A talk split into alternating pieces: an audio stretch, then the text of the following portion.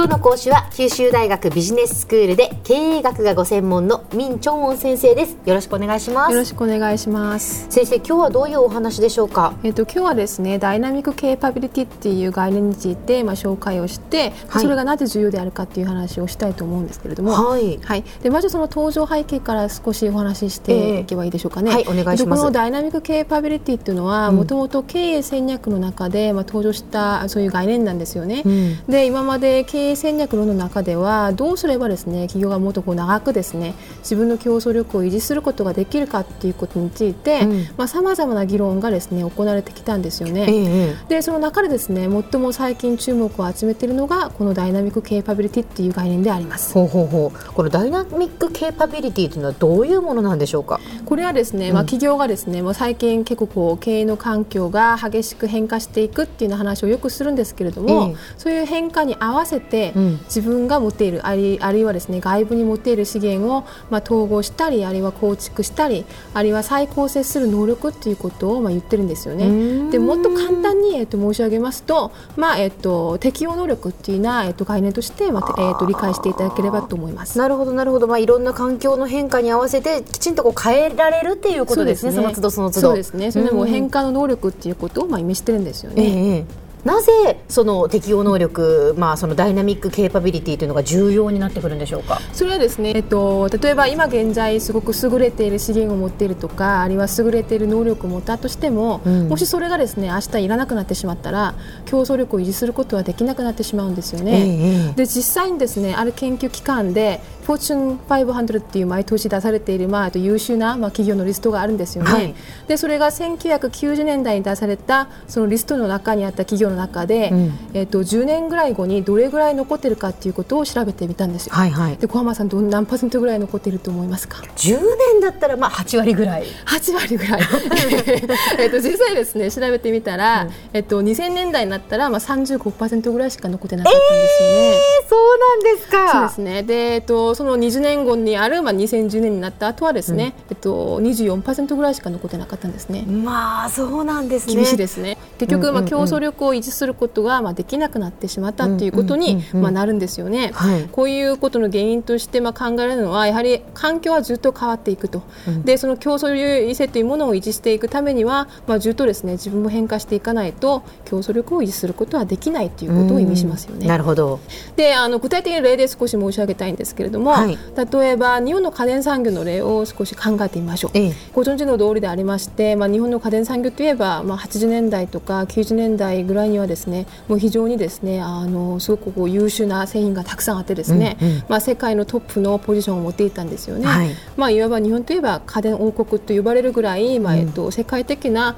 まあ、優位性を持っていたんですけれども、うん非常に残念ながらですね2000年代になってからは、まあ、ずっと経営の悪化がまあ続いていると。はい。で例えばソニーの場合は昨年結局パソコンのビジネスからまあ撤退したんですよね。で、えっと、シャープの場合もまあ今年も赤字っていうこの前記事を読んだんですけれども、えええでなんでこういうことが起きてるのかっていうことを考えてみたらですね、まあもちろん、えっと、よくメディアで言ってるような、まあ、円高とかですねであるいはサムスンとかハイアールみたいなグローバルな競争がまあ進化しているとかですね、うん。あるいは2011年にあったまあ大地震の影響も十分あるかもしれないですよね。うん。でもちろんこういうふうなこう外部の環境における問題点も、まあえっと、あると思うんですけれども、ええよくよく考えてみたら、えっと、日本の家電メーカーがですねこのようにこう、えっと、変化していく環境に素早く対応することが、まあ、できなかった点が最も本質的な原因ではないかとも、まあ、考えられるんですよね。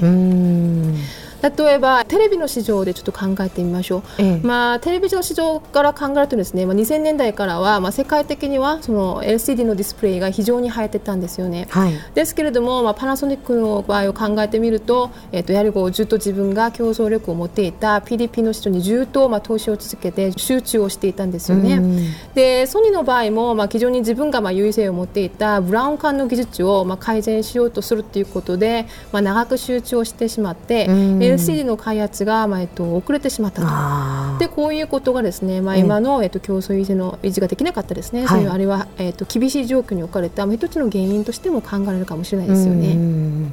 うんあるいは、えっと、iPhone みたいにですね、まあ、最近そういうスマートデバイスの市場が、まあ、登場してですね、まあえっと、大きくなっていくんですけれども、うん、まあ、日本の家電メーカーの場合はそういう既存の市場に集中することによってこういうな新しい市場については、まあ、積極的に参入しようとするということについては遅れてしまったと、うん、でこれ本当もったいないと思ったのは例え。ば、ええ、ソニーのですねエアボードっていう商品を覚えてますか？エアボードですか、うんうんわかりません。2001年にですねソニーが出してたエアボルっていう、まあ、テレビなんですね。持ち上げれるテレビ、はい、携帯できるようなですね形のテレビだったんですけれども、えー、そういう商品とかですねあるいは、えっと、クリエっていう商品結構ですね革新的なものであって、はい、2003年ソニーが出した、まあ、PDA なんですよね。小さい PDA なんですけれども、うん、えっとまあ、いわば今の iPad みたいな感じの、うん、あるいは iPhone みたいな感じの、えっと、ものだったんですが、うん、今考えてみるとですね非常にこう機能も優れていて、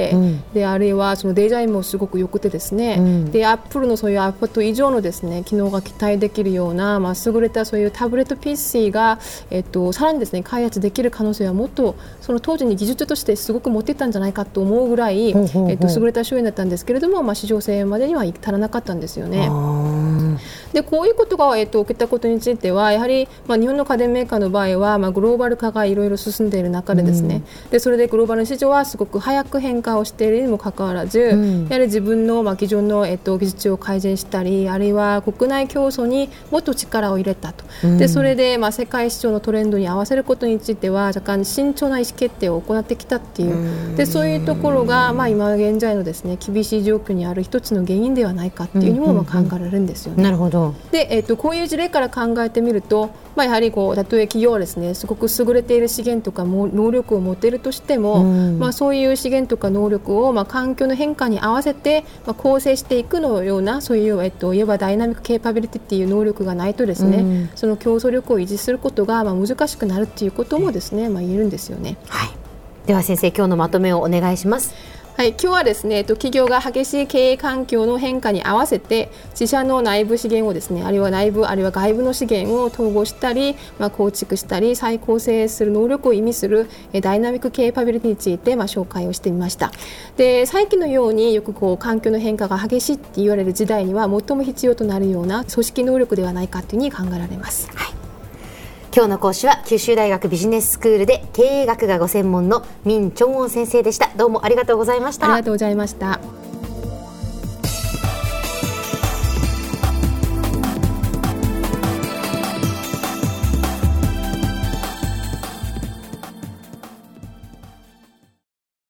続々ぐいぐいメラメラ。つながる。ゾワゾワ。ハラハラ。メキメキ。つながるズキズキ。モワモワホカホカつながる。キリキリ。ザワザワキュンキュン。ガンガン。ワクワク。うずうず。ドキドキ。ルンルンバクバク。九州人のいろんな気持ちつなげます。九州から輝こう。キラキラつながる。 QTnet